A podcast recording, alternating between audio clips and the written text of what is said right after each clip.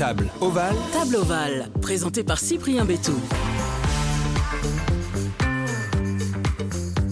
Bonjour à toutes et à tous, très heureux de vous retrouver dans ce nouvel épisode de Table Ovale, le nouveau podcast de rugby, mais pas seulement, car nous allons aller ensemble à la rencontre de joueurs de rugby en activité ou retirés des terrains, afin d'évoquer leur carrière, mais surtout de découvrir les personnalités qui se cachent derrière le ballon ovale, et pour ça on ne perd pas plus de temps, on passe à table.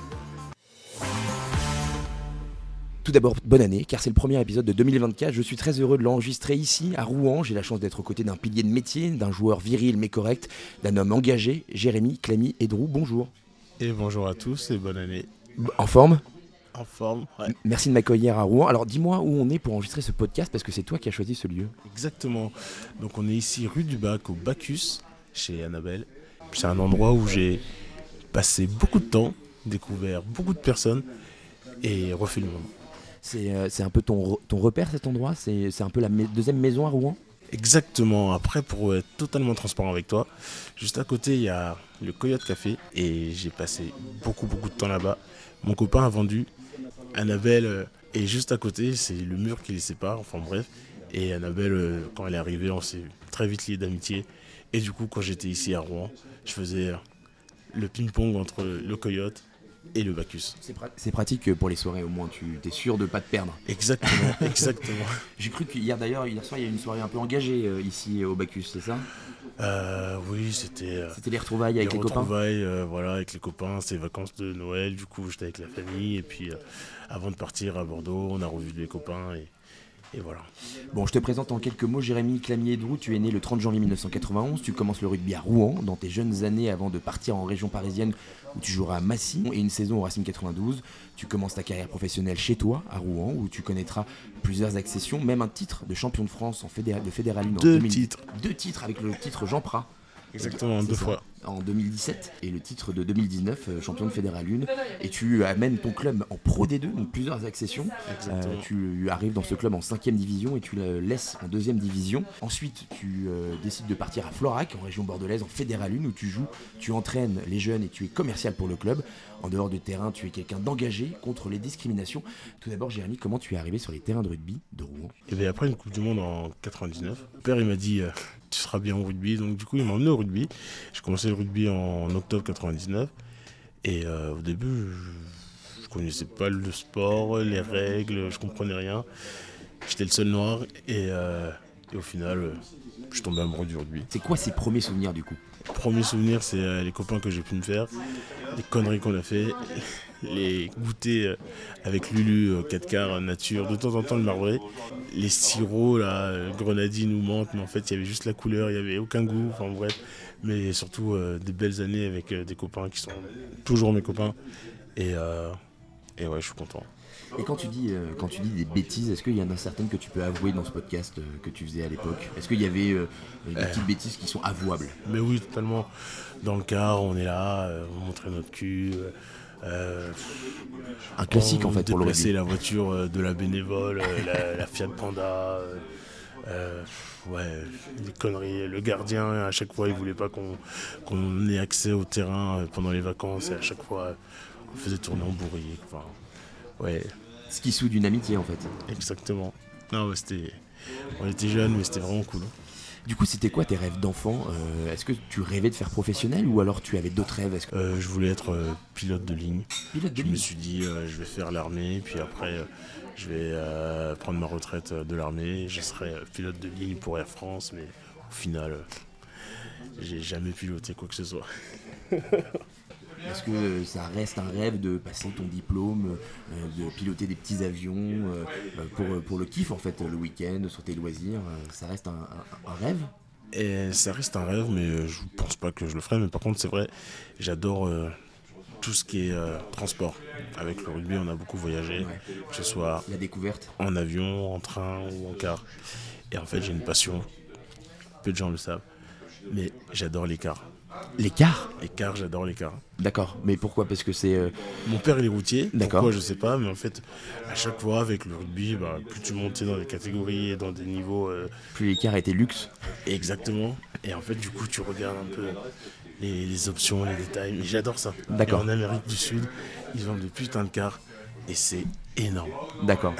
Et puis du coup, du coup, c'est quoi? C'est euh, tu regardes les modèles, tu regardes les roues, tu regardes le- les sièges. Je euh, regarde les, les- sièges, je regarde s'il y a la wifi, si c'est un étage ou pas, s'il y a un double essieu, si euh, la roue derrière elle tourne ou pas, si euh, s'il y a des soutes automatiques ou pas. Enfin, euh, je regarde tout et surtout les marques.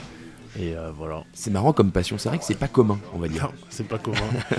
et petite anecdote, une fois j'ai conduit un TGV. D'accord. Et, en allant jouer à Saint-Jean-de-Luz en Fédéral 1. Et euh, le contrôleur, il m'a donné les commandes du TGV entre Dax et Bayonne. Et t'es arrivé à l'heure? Et je suis arrivé là. C'est bien la première fois, je pense. Il devait être surpris, le, le pilote.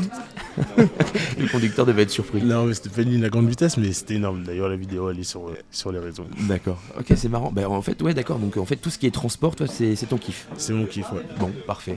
Aujourd'hui, tu, es- tu évolues à Florac en Fédéral 1. Tu es donc, je l'ai dit, joueur, entraîneur des U14 et commercial.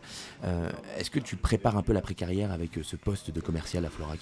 Exactement, je prépare un peu la carrière avec le poste de commercial à Florac. D'une part aussi pour me faire un réseau, parce que du coup, j'arrive dans une nouvelle région et je connais personne. Et euh, avant ça, j'ai euh, entrepris deux diplômes avec euh, Proval. Et donc, j'ai fait un diplôme avec l'école Neoma et un autre avec Kedge. Et euh, je ne sais pas encore ce que je vais faire, mais en tout cas, c'est sûr que j'aurai une activité avec du management, du marketing et, et du commerce. Lié au rugby ou pas forcément? On verra. On verra. mais pourquoi pas Et le costume de commercial est plus facile à enfiler que le costume de joueur ou pas? C'est différent. Et surtout, euh, moi, par rapport à mes études, j'ai toujours euh, eu, été formé par rapport à le client qui vient chez toi, gérer un point de vente. Ouais. Et là, pour le coup, en fait, c'est moi, je dois me déplacer pour démarcher des, des Des partenaires. partenaires. Et du coup, euh, ça reste du commerce, mais c'est différent. Mais c'est cool. Faire connaître ton club de Florac qui est en Fédéral 1, je l'ai dit, euh, d'ailleurs qui est plutôt bien placé dans sa poule euh, en Fédéral 1, euh, qui est, je crois, quatrième de poule actuellement. Exactement, on est pas trop mal, mais on va resserrer la faire. parce qu'on peut mieux faire et on a une belle équipe pour, pour mieux faire. Et du coup, je l'ai dit, donc, tu es donc joueur, entraîneur euh, et, euh, et commercial. Le rôle d'entraîneur c'est des U14, c'est marrant. Est-ce que tu te retrouves un peu dans, dans ces gamins que tu entraînes Euh, Est-ce que tu les vois, euh, ils te regardent avec des étoiles dans les yeux parce que tu es joueur de la première, ils te badent un peu quoi C'est exactement ça. Et puis le rugby m'a donné beaucoup, donc en fait je me sens euh, limite redevable. Et euh, surtout la plus grande satisfaction, c'est quand tu vois un enfant qui a peur de plaquer, et puis euh, tu arrives à, lui donner un peu confiance en lui, à lui montrer, et puis après il est trop content. Ah t'as vu, j'ai plaqué, il a pas marqué. Et puis euh, ouais, c'est, tu te revois plus jeune. Et c'est les plus belles années, donc. euh, C'est-à-dire que toi aussi, tu avais peur de plaquer quand tu étais jeune non, non, moi, j'adore les taré. Moi, je pense que les gens avaient plus peur de te plaquer toi que, que l'inverse. Oui, Euh, mais oui, mais c'est de l'esbrouf total. Enfin, C'est du vent. c'est du vent, c'est ça.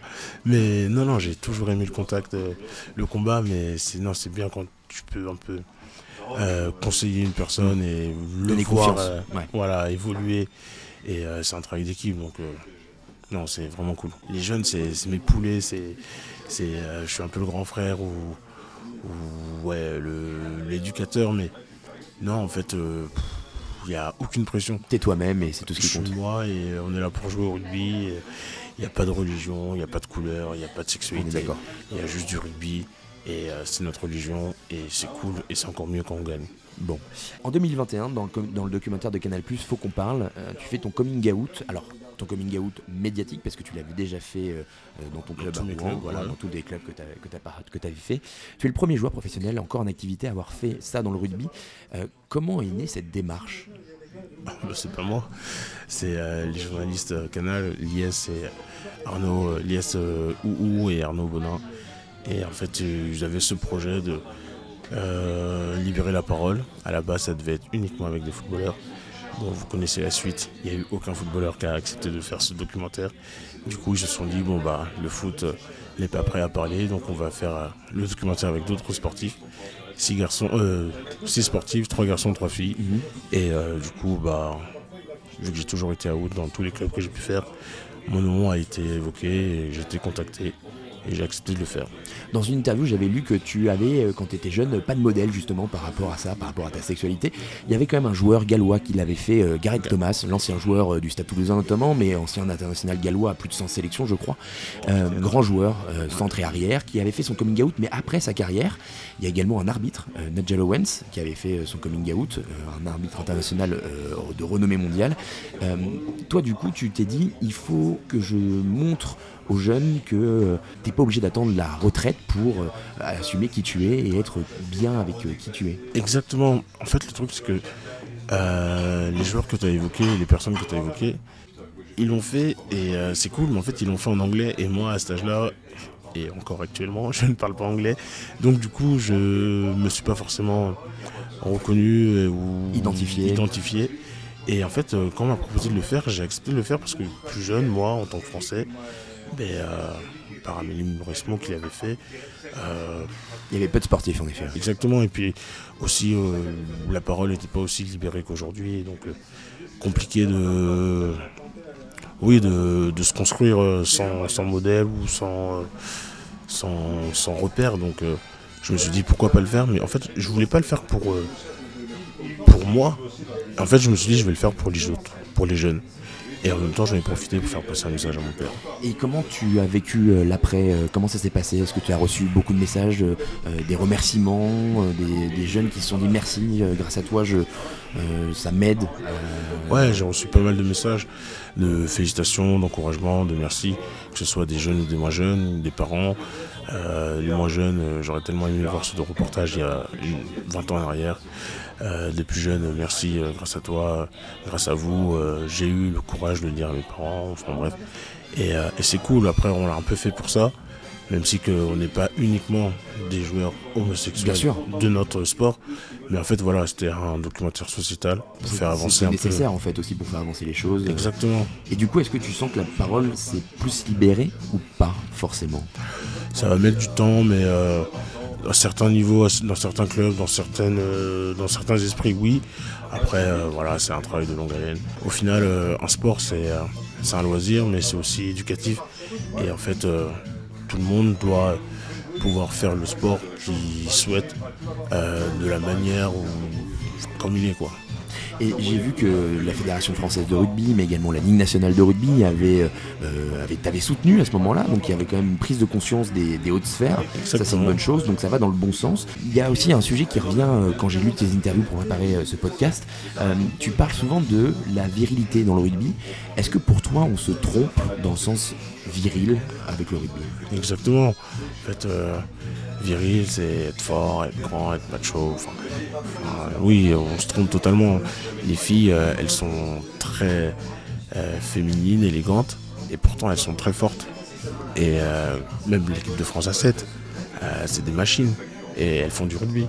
Et sauf qu'il faut arrêter d'associer le rugby avec La testostérone Exactement. Et moi, en tant que. Parce qu'en fait, plus jeune, j'avais toujours cette phrase on n'est pas des PD, on va gagner. Et ben, moi, oui. Et on va quand même gagner. Enfin, voilà, c'est juste ça. Il faut juste changer un peu les mentalités et, et remettre les mots dans le bon sens et, et pas l'inverse. Mais ça avance. La Fédé, la Ligue travaillent avec euh, Titu. Ils vont dans tous les centres de formation Ouais. pour euh, libérer la parole, pour parler avec les pros et les espoirs. Donc c'est très bien. Euh, avec la Fédé, euh, j'étais euh, avec la KD pour euh, une cellule euh, qui lutte contre toutes les discriminations, présidée anciennement par J Bémol, qui a quitté la Fédé pour aller dans la Fédé de foot pour faire le même projet. Donc c'est cool. Donc le foot avance aussi, le rugby euh, doit continuer son travail et puis il faut juste que les gens, la société, le monde entier acceptent la différence de l'autre. Et surtout au rugby, en fait, sur le terrain, on est 15. On est 15 différents et c'est la force de ces 15 personnes qui fait la force de l'équipe. Donc euh, voilà. Dans le podcast donc, qui s'appelle Table Ovale, quel est ton lien avec la table, la nourriture? C'est quoi ton lien, Jérémy, avec tout ça? Eh, la nourriture, c'est. Je suis antillais. Ma mère, euh, toujours une cuisine généreuse, un peu épicée, colorée. Et euh, avec tous les déplacements que j'ai pu faire dans la France, ben, euh, j'ai découvert aussi les spécialités un peu de chacune des régions. Et j'adore la nourriture. J'adore la nourriture. C'est quoi ton, du mal. c'est quoi ton, ton péché mignon, le plat par excellence On te le fait, tu fonds à chaque fois. Le colombo de Josiane, la Josiane, ma mère. Et sinon, après, j'adore le magret de canard Le magret. avec des pommes de terre sautées. Oh là là. Mais c'est bien parce que là, de- en, en Gironde, tu as de quoi faire. euh. Exactement. Ah oui, non, mais franchement, la localisation, elle est au top. Bon, c'est une bonne chose. Si tu pouvais changer quelque chose dans ta carrière, est-ce que tu changerais quelque chose ou pas? Oui, oui, oui. Après, je veux pas vivre avec des regrets. Il faut pas regarder derrière. Mais euh, j'aurais été un peu plus sérieux, plus assidu et moins feignant. Mais euh, c'est le passé. Et ce qui est fait est fait. Maintenant, faut penser à l'avenir. Donc du coup, c'est un conseil pour les jeunes qui nous écoutent aussi. Il faut, Exactement. si on veut obtenir ce qu'on veut, il faut travailler. Travailler les poulets. Et surtout, n'oubliez pas que le rugby, c'est cool. Mais c'est pas un CDI. Donc faites aussi des études. C'est important en effet. Et euh, Exactement. notamment avec euh, Proval qui euh, accompagne, alors ça c'est les joueurs professionnels, mais pour les joueurs amateurs, pour euh, ceux qui sont au centre de formation, il ne faut pas abandonner le double projet, c'est essentiel. On en a parlé dans un podcast avec euh, notamment Raphaël Poulain il y a quelques semaines. Quelle a été ta plus forte émotion sur un terrain de rugby? La plus forte, c'est quand on monte en Pro D2 avec le Rouen. Rouen, j'ai commencé le rugby à l'âge de 9 En ans. 2019 du coup. Exactement. Et euh, le stade de foot euh, de Rouen rempli, euh, je sais pas, c'était 8000 Normands qui étaient là. Tout le monde envahit le terrain, le club s'est pris une amende, mais c'est pas grave. Et puis tu vois tous tes amis, toute ta famille, les anciens joueurs. euh, bon, Ouais, parce c'était- qu'il faut, il faut le dire, c'est que Rouen à la base de comme ça n'est pas une terre de rugby et vous l'avez mis sur, euh, sur le, La carte du du rugby. rugby français et ça c'est quand même une belle performance. Exactement, c'était le projet de Richard Hill avec euh, l'ancien président Marc-Antoine Trolletti et après Jean-Louis Louvel, le nouveau président. Ça a été euh, le projet de mettre Rouen sur la carte du rugby Et de français le pérenniser. et de pérenniser. Il va falloir le faire parce que là actuellement c'est dur, mais je crois en eux. Mais voilà, c'est ça. Même si que le rugby est arrivé en France par euh, le Havre, donc la Normandie, mais Mhm. Parce c'est vrai que le rugby base. c'est plus développé dans le sud. Et euh, à Rouen, bah voilà, une belle métropole. Et, et du coup, euh, le rugby a sa place. Du coup, on parle souvent du mythe de la troisième mi-temps. Est-ce qu'il y a une anecdote que tu peux nous confier sur une troisième mi-temps mémorable? Du coup, celle de 2019 euh, pour l'accession en Pro D2 a été euh, gigantesque, je suppose, Ouais, la troisième mi-temps du premier titre champion de France. en 2017. En 2017, on était beaucoup plus jeunes, plus innocents, plus fous, moins de contraintes et plus frais physiquement. Et ouais, des très bons souvenirs avec les copains. Rouen, toute la ville, l'écran géant, voilà. Bon, c'était énorme. Est-ce qu'il y a un conseil qu'on t'a donné qui t'a marqué, que ce soit en tant que joueur de rugby ou en tant qu'homme? Ouais, les conseils, euh, un, un qui m'a marqué, qu'on m'a dit souvent. Et putain, Jérémy, tu te rends pas compte la chance que tu as de vivre de ta passion. Donc, euh, fais pas le con, mais bosse un peu plus. Et tu auras le temps de faire la fête, tu auras le temps de faire d'autres projets. Mais là, sois un peu plus investi dans le rugby. Encore une fois, c'est un message pour euh, les jeunes générations, ça. Exactement. Un message que tu transmets à tes U14. Toujours, toujours, toujours. Euh, la personne la plus inspirante pour toi, c'est qui? C'est euh, que ce soit encore une fois dans le rugby ou en dehors. Euh, dans le rugby, c'est Serge Betsen. Ça a toujours été mon idole. Il m'a entraîné pendant deux ans, j'ai mis du temps à le tutoyer. C'est vrai qu'il a, c'est vrai qu'il a entraîné à Rouen. Exactement. Très belle personne, généreuse et super joueur. Et sinon, euh, avant tout, c'est ma mère, Josiane. Femme courageuse. Et elle s'est toujours défoncée pour sa famille. Elle a tout endossé. euh, Waouh. Non, franchement, respect. Quelle est la plus grande qualité et le plus grand défaut de Jérémy Clamier-Hédro Lui-même, la plus grande qualité, c'est ma générosité, ma gentillesse. Et mon plus gros défaut, c'est c'est moi. C'est ma fainéantise, ma franchise. Et, et voilà. C'est déjà bien. C'est moi. C'est déjà bien. Et c'est- lucide surtout de s'en rendre compte. C'est honnête, mais j'ai fait un gros travail sur moi pour euh, avoir confiance en moi et apprendre à me connaître. Et, et maintenant, je sais ce que je veux, je sais ce que je veux pas. Et Est-ce que tu veux ou est-ce que tu veux pas? Ça, j'ai encore du travail à faire dessus. Euh, Est-ce qu'il y a un sujet de société que tu as envie de parler, une association que tu as envie de mettre en avant, que tu as envie de citer dans ce podcast? C'est l'occasion. Le refuge, Ouais. une asso qui, euh, qui travaille beaucoup avec les jeunes qui se font virer de chez eux par rapport à leur euh, sexualité. Et en fait, euh, je trouve ça horrible parce que en tant que parent, tu désires un enfant, tu le fais, tu l'élèves, tu le nourris, tu le loges. Et puis euh, du jour au lendemain, bah, cet enfant, tu le mets à la rue. Fallait pas en faire. Mais c'est comme ça. Mais ça reste ton enfant, donc euh, ouais, le refuge. Enfin, pour finir ce podcast, euh, c'est de la tradition. Euh, le mot de la fin, il t'appartient. Ça peut être un mot, une phrase, une pensée, une recommandation. Voilà, ça t'appartient, Jérémy. Le micro est à toi. Mot de la fin, merci. Merci de m'avoir contacté, merci pour ce podcast. on est tous amoureux d'un putain de sport et il faut faire en sorte de préserver ses valeurs pour ne pas qu'ils deviennent pourris comme un autre sport qui se joue en extérieur avec un ballon rond. L'argent rentre dans le rugby, c'est cool, mais il faut pas oublier que les acteurs du rugby restent des hommes et il faut tous les respecter. Et en tant qu'homme, il faut aussi respecter euh, le sport, le rugby. Donc continuons à prendre du bon temps dans le rugby, respectons-nous et puis ensemble on remportera la prochaine Coupe du Monde. On sera plus fort, les valeurs, les valeurs de l'Ovalie. Merci encore Jérémy d'avoir accepté mon invitation, de t'être confié dans euh, Table Oval. bonne saison avec ton club de, de Florac. C'était le huitième épisode de Table Oval et le tout premier de 2024. Encore bonne année à tous. Le nouveau podcast rugby, mais pas seulement, vous l'aurez compris, que vous pouvez commenter et noter sur les plateformes d'écoute habituelles comme Spotify, Deezer ou encore Apple Podcast. Vous pouvez également écouter et réécouter les autres épisodes, je vous encourage vivement à le faire sur toutes ces plateformes. N'hésitez pas à suivre également le compte Instagram Table Oval et comme dit le proverbe, la table est l'entremetteuse de l'amitié. Dernier mot, pardon. N'hésitez pas à me contacter si vous souhaitez défiscaliser pour le club de Florac. voilà, c'est le mot de la fin. Merci Jérémy. Merci à toi.